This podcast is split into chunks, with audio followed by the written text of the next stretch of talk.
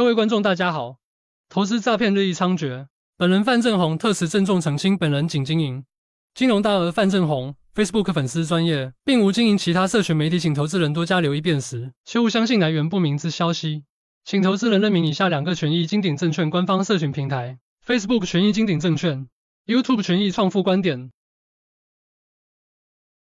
欢迎收看权益早安，今天是十二月二十七号，礼拜三哈。我们来看一下今天焦点。我在讲焦点之前呢，这边先跟大家说一声哈，我们群益投顾预计在呃一月二号的晚上九点半推出我们的区域晚安节目了哈。那么实际上的时间哈，确定最后确定的时间呃，以一月二号当天早上或者是在下午，我们会跟过去一样用 LINE 群组的推播。呃，来通知投资人哦，我们播出的时间。那么，这是我们推出的新的服务，也就是，呃，对于美股投资人来讲哈，我们会呃采取类似跟群益早安的做法，呃，在晚上的九点半呃开盘前一个小时，对于呃需要留意的美股的动态，呃，对投资人呢提出呃呃提出这样的一个参考的一个状况。那么，希望这个节目呢能够帮助付委托的投资人，然后能够在美国市场的总览上面来讲，要得到更有效率的帮助哈。那么原则上会是在一月二号推出，那请投资人密切关注我们的动态跟焦点，还有在 FB 上面的公告。那么这个是今天啊我们所要告诉投资人的部分哈。那么今天的呃第一个焦点是 Happy New Year，过年不放假。呃，其实看到今天凌晨的美国市场，其实非常的亮眼。虽然涨幅没有很大，不过道琼跟纳斯达克是再创了历史新高，纳斯达克一百了哈。然后另外一个跟台湾呃更是高度相关的 SARS 费半也是持续的继续创历史新高。让大部分的焦点可能都在呃呃美国的三大指数，因为 SARS 是产业指数，其实美国投资人比较不会去关注它是否创新高，所以我们在台湾其实也很少在关注它的走势。其实它已经。创新高一阵子了，只是近期还是持续在创新高。那么台湾，呃，因为其实台湾的这个呃半导体走势一直落后的美国，其实我们看到今天早上这个动态的演变了哈，其实对于今天台股其实是很有利的。昨天外资在台湾呃突然买超了一百八十亿，没有放假，是不是呃因为知道说哈 今呃在今天凌晨的美股呢会有很多的资金去卡位半导体了？其实这真的是呃看讯息的不对称哈。在美国，这些外资掌握的讯息总是比台湾的还要更多。台湾在今年以来，尤其是进入下半年之后，台湾的科技股一直跟不上 SARS 的走势。其实等一下你会看到我们秀出来一些状况哦。其实如果说从整个角度上来讲，其实美国相关的公司其实比台湾还要来得更陡。那所以这个可能会对于今天的台湾也有正面的帮助。外资在休假期间、过年新年期间并没有放假，这对台湾来讲当然有正面的帮助了哈。所以。我们在呃美国过年之前就有提到，交易日之后会清淡了。正常情况之下，清淡它会是比较狭幅的震荡，也的确是如此的。今天凌晨的收盘，美国的成交量其实是较上个礼拜，如果纯粹看 S&P 五百的话，它其实呃萎缩了十八个 percent，可是指数居然还能够持续上涨，这就呼应到我们在上周前半段上半周的时候有提到说，你看到的是呃美国人的资金持续不断涌入 ETF，虽然有进有出了哈，但是大量的进入了 ETF 其实是担心怕错失了这一波的行情，尤其是 Fed 的降息。那么对于明年，虽然 Fed 到现在根本连影子都还没看到了降息的影子哈，不过投资人总是反映未来预期了哈，所以这也呼应了我们在群益早安所告诉投资人的：你要看国际金融市场的动态，其实它总是在反映未来的预期。等到未来预期如果不符合，呃，跟当下的状况不一样的话，才再进入修正。就像今年的呃第三季的状况，从八月跌到了十月，或者是从二零二二年的一月一路一直跌到九月，都是一样情况。市场的预期先跑了，但是最终的结果跟市场预期的不同，就会出现预期的调整。预期调整引发筹码面的修正，再看到底最终这个预期什么时候能够跟得上市场已经修正过的预期。那么现在对于二零二四年的降息预期啊，一直主宰着。呃，二零二三年跟二零二四年金融市场，尤其是越来越乐观。那么，这越来越乐观情况之下，什么时候才去调整，我也不知道。你就边走边看边修正，在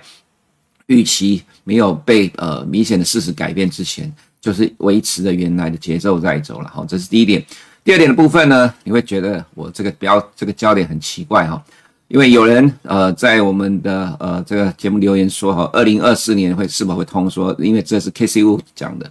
另外，我也因为呢要回答这个问题啊，所以我也呃顺便把有投资人在呃可能一个月之前吧哈问的问题哦，这边也顺便讲一下。那这里因为有人在问说，J.P. Morgan 的呃 CEO Jamie Dimon 曾经提到说，二零二四年美国的利率会看到七个 percent，他也不意外了哈。所以之前也有人问我，呃，这个议题哦，那么怎么看？其实我不会花太多的时间来解释这个东西了哈。就像呃，有人在问我说，Casey Wood 讲的明年通缩，这要怎么看？其实根本不用回答，想都不用想，其实也根本不用去理这个议题的。原因是因为这个几乎是不太容易发生。就像当时候一个月之前，有人问我美国的呃 JP Morgan 讲的美国利率达到七个 percent 怎么看？我连回答都没有回答。既然过了一个月，我也把这个提起来哈。我要指的就是说，你要去评估呃整个市场的动态了。这个动态指的就从基本面的角度来看，美国的经济数据呢，其实主流的数据啊，好像比如说 CPI、GDP 等等，呃，在呃金融市场上都有很多的预测的模型。那当然可能会有人说这预测模型会错了哈，不过从这两年过程中一直演变的阶段来看哦，其实大部分的市场预测都是对的，也就是美国的 CPI 是一路的下滑，二零二二年六月就已经是高点了，而现在的 CPI 会一路的下滑到二零二五年。那当然，其实进入二零二四年之后，这个 CPI 下滑的呃速度跟空间就会比较缓慢了，但是它趋势上就是一路的下滑。那近期的呃也门胡塞组织呃就就是说在红海。哦，就是攻击货柜的这个事件会造成有价短线的反弹，会不会影响到明年 CPI？不知道，明年再说。因为这也本来就会被视为是短期的事件。既然是短期的事件，我现在就不需要把短期的事件套在长期的趋势来看，因为它就是短期影响，所以它也对于股市没有影响。所以 K C Wood 讲了，明年通缩了哈，它其实在二零二二年呃二零二三年呢就已经一直在讲说美国要进入通缩了。我之前其实有评论过了，其实你看 Casey Wood 的历史啊，就很清楚，他其实是，呃，在他呃就是退休之后才开始操盘的哈，就是从分析师这个生涯退下来之后才开始操盘。其实你看他这几年的状况就知道，还有从他讲的内容就知道了哈，他其实在他的这个分析师职业生涯过程中顺风顺水，那在这个投资的操作生涯里面一开始很顺。为什么到后来不顺？因为他没有经历过这些所谓的呃升息循环的周期，他纯粹只有在分析师阶段没有实际的操作，所以没有这样的感受。其实，在这种升息的过程当中了哈，如果你够敏感的话，自然哈就要跟我们一样，对于费的动态就要很了解。那如果不了解费的动态，所以他在二零二二年的绩效很惨，二零二三年当然就上来了嘛。好，那二零二三、二零二二年很惨的时候，他就赶快喊说美国已经通缩了。没有错啦，你如果等到二零二四年的下半年或二零二五年，你再喊通缩的话，也许大家会当一回事。但现在在二零二二年就喊通缩了，整个二零二三年通膨是下滑，但还没有到通缩，这就看你怎么去解读这个东西了。我的意思指的是，现在不需要他去高瞻远瞩的去看通缩，即使真的假设万一二零二五年发生通缩，我也乐观其成了，因为到时候 Fed 一直降息，降息其实是美国投资人欢迎的，所以其实你也不用太太在意这个问题啦。所以，既然是这样，J P Morgan 喊了七个 percent，你更不用太在意了。这也是为什么一个月之前跟一个月之后，呃，虽然我把这个拿出来，我也不会去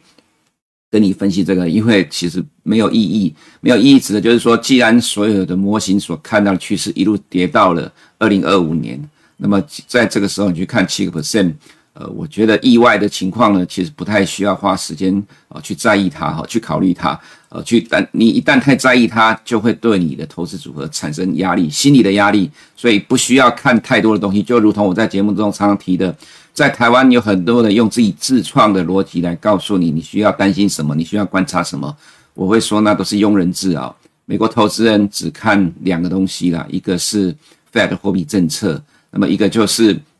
造成市场上涨下跌的原因到底消失结束了没有？就如同在二零二二年的一月五号，我看到 FOMC 的会议记录，我公开的在节目中说，我觉得要保守了。那其实就是因为市场的预期跟 FOMC 的会议记录内容不一样，预期不同，开始出现了调整。同样的，呃，这样的情况造成了二零二二年的下跌，原因就是因为 CPI 上涨使得 Fed 强力的升息。那么，二零二二年的十一月十号，我们认为市场可能开始要转向比较乐观的原因，就是我们认为我们看到的美国 CPI 确定一路下滑的趋势，上涨下跌的原因你都找到了，资产，你就能够分辨你到底需要关注什么样资讯啊。其他的太多的东西都是杂音，都是庸人自扰罢了。我们来看一下今天的市场啊，因为美国还在呃新年的假期哈，所以经济数据不多，那么勉强找到一呃，就是说给提供一下。呃，费城的呃，Fed 非制造非制造业的活动指数有攀回，呃，就是回到了正值之上了哈，这看起来是比较好的现象。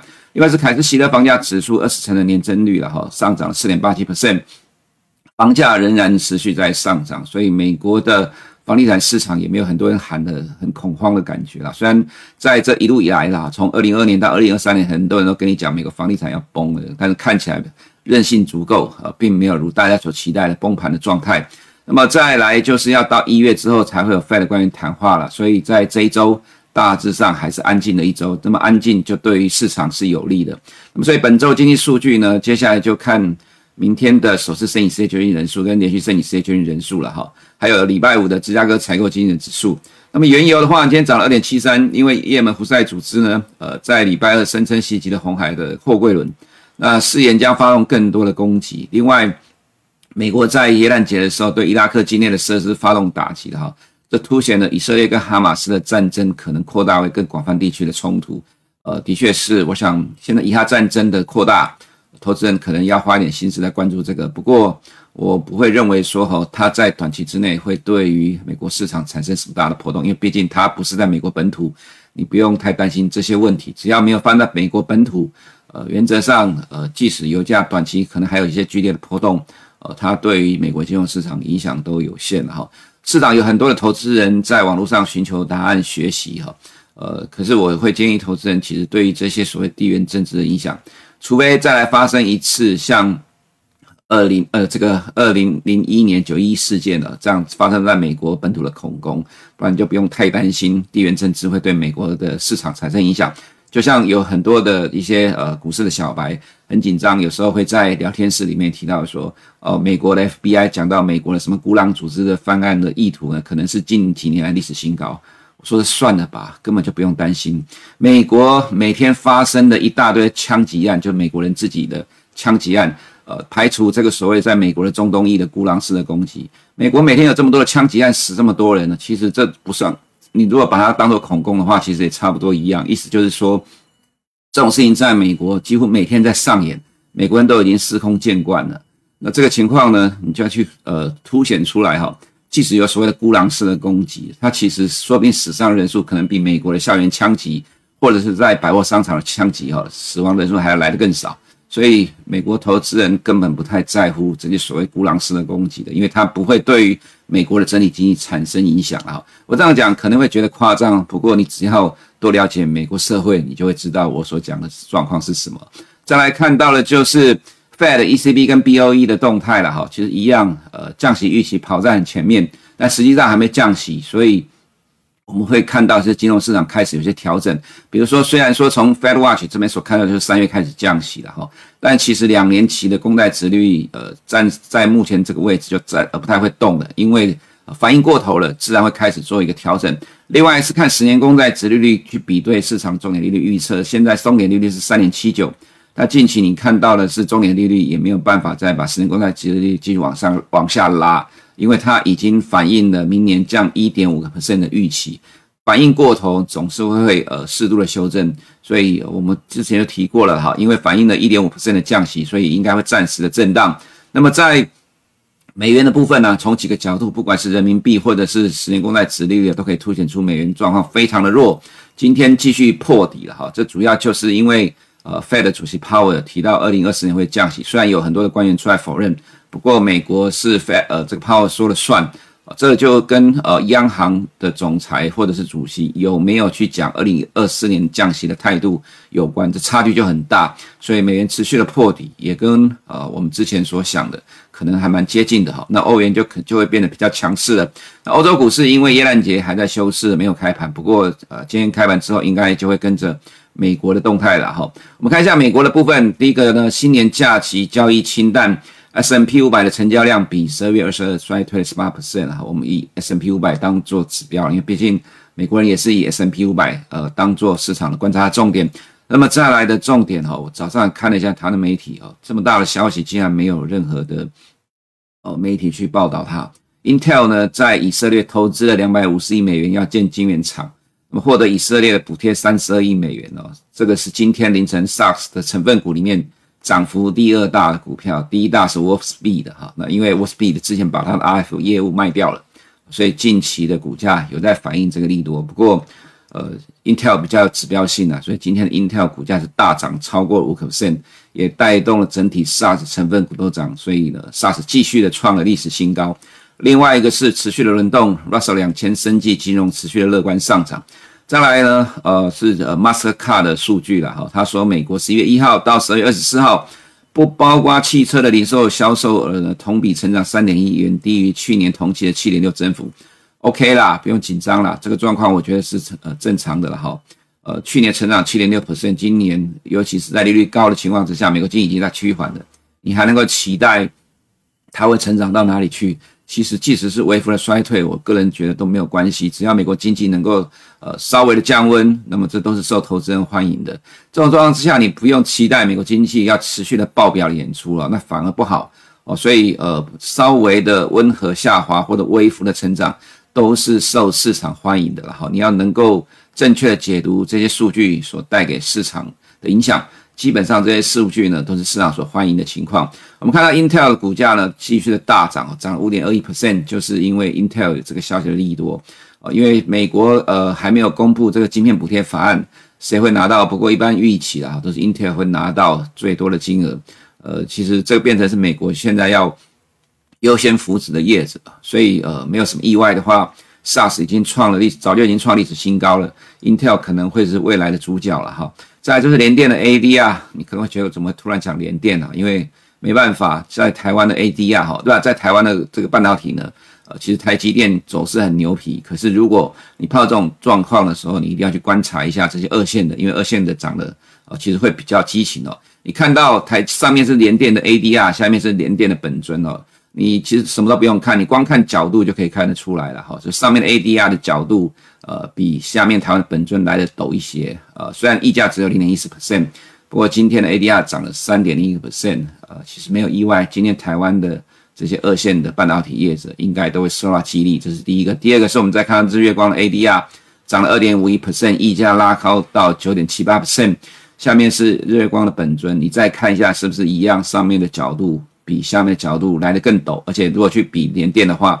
联日月光的 ADR 其实更受外资的青睐，所以它会角度越涨越陡了哈。那跟台湾的走势比较温吞，其实还是不一样。这个意思指的就是今天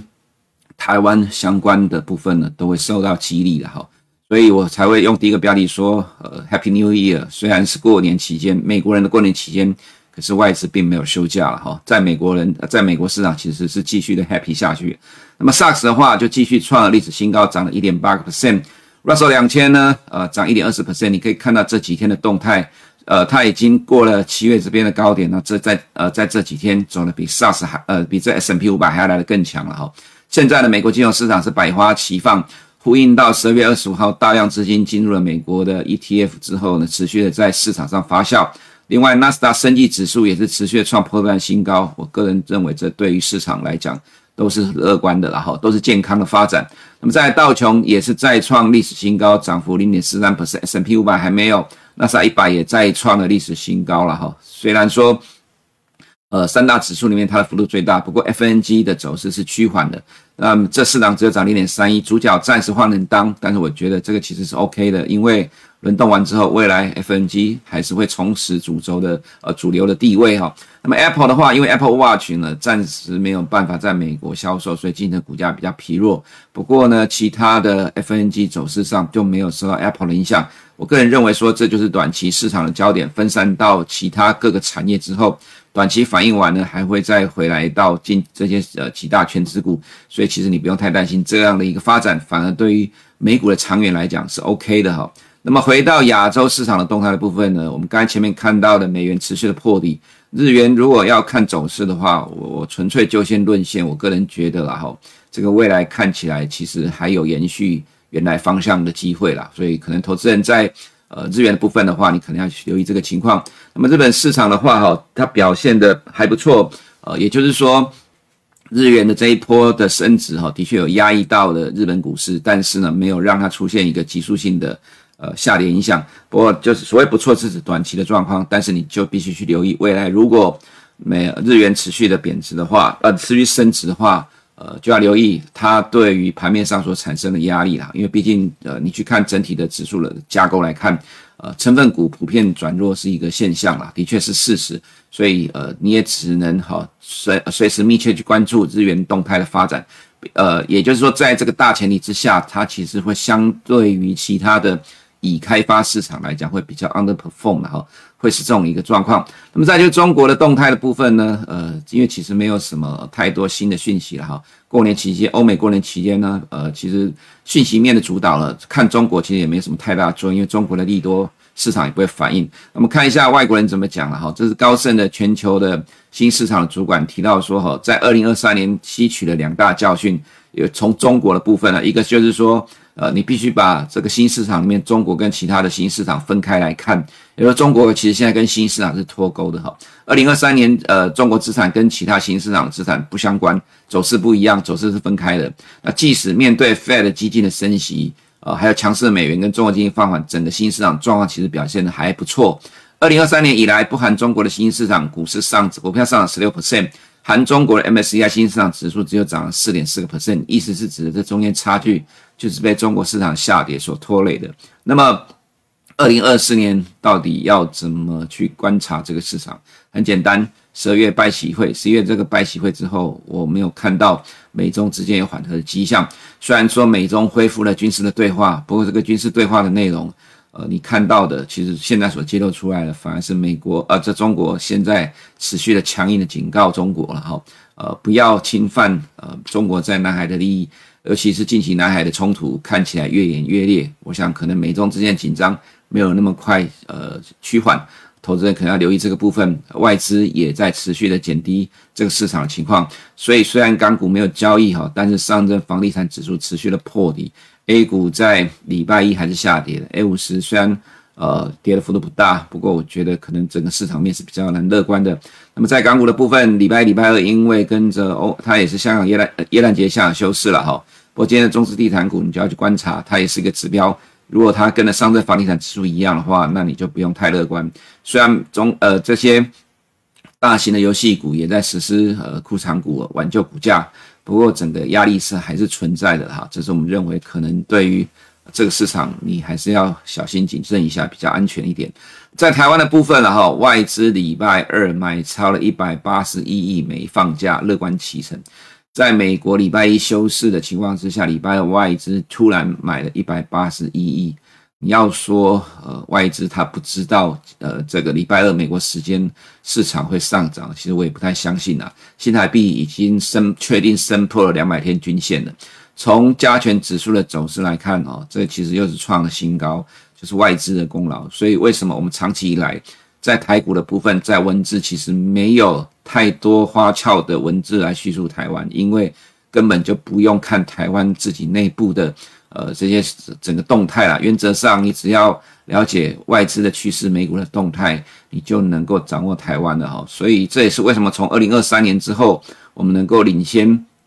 大多数的呃台湾人一路的认为说，今年的台湾会跟着美国再走。其实长期本来就跟着美国走了哈。在上个礼拜参加一个场合，也有人提出来说，哦，台湾一直被美国影响，这当然是废话，本来就是受美国影响。那如果美国一路一直都都在乐观的话，台湾本来就很难会跟美国完全相反的哈。所以现在美国仍然在持续反映这个所谓的呃 FOMO FOMO 的行情。那么在台湾来讲，呃，自然它也会跟得上。再加上我们刚才前面所看到半导体的部分，你看台积电的溢价了哈，呃，ADR 溢价都已经拉到十个 percent 了。在这段时间，你如果看角度的样角度的话，一样，其实台积电的角度比本尊还要来得更陡。那今天 ADR 也只涨一点二六 percent，反而是日月光跟联电 ADR 涨的幅度更大。所以你自然就可以搞得懂今天的市场上在台湾的哈，它会怎么去反应。原则上没有意外的话哈，随着时间进入了二零二四年，